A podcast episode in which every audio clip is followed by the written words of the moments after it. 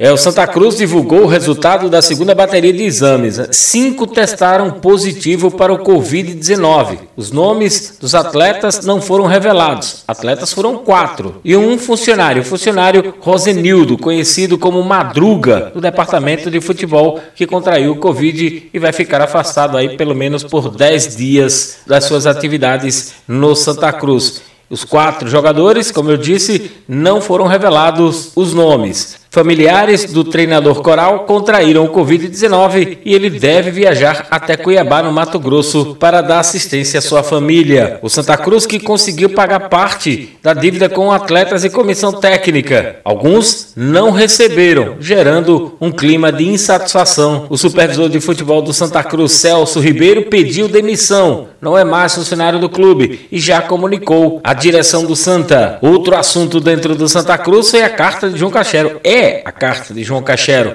que comunica seu afastamento indefinitivo do Santa Cruz no final do mandato. Isso deve acontecer em dezembro. Joca não vai mais se envolver com as atividades do Santa Cruz, por isso deve apresentar essa carta ao Conselho Deliberativo. Outro assunto que corre nos bastidores é que a situação está difícil encontrar um candidato para concorrer às eleições no próximo mês de dezembro, já que Tonico Araújo, o atual vice-presidente presidente não deve ser candidato nas próximas eleições. E tá difícil arrumar o um nome dentro do grupo da situação do clube. Jogadores seguem treinando normalmente e aguardando o reinício do Campeonato Pernambucano, que deve acontecer na próxima quinzena de julho. Já a Copa do Nordeste deve mesmo acontecer na Bahia. Sem clube, não há futebol.